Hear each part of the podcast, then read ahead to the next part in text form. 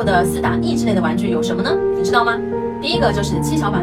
七巧板呢，虽然只有七块，但它可以拼出很多的图形，至少有一千六百种以上。这实际上啊，是关于多边形的离散几何跟组合几何。除此之外呢，还有华容道、九连环，还有鲁班锁这些玩具啊，对于大脑都是有好处的。多试验的话呢，可以增强专注力跟思考能力。为什么这么说呢？因为大多数孩子的专注力啊是很差的。他每天都看电视，看电视的时候呢，他的大脑是没有任何波动的。科学家研究发现说呀，孩子看电视的时候，他的大脑还不如他发呆的时候。所以常看电视，注意力可以说是已经瘫痪了。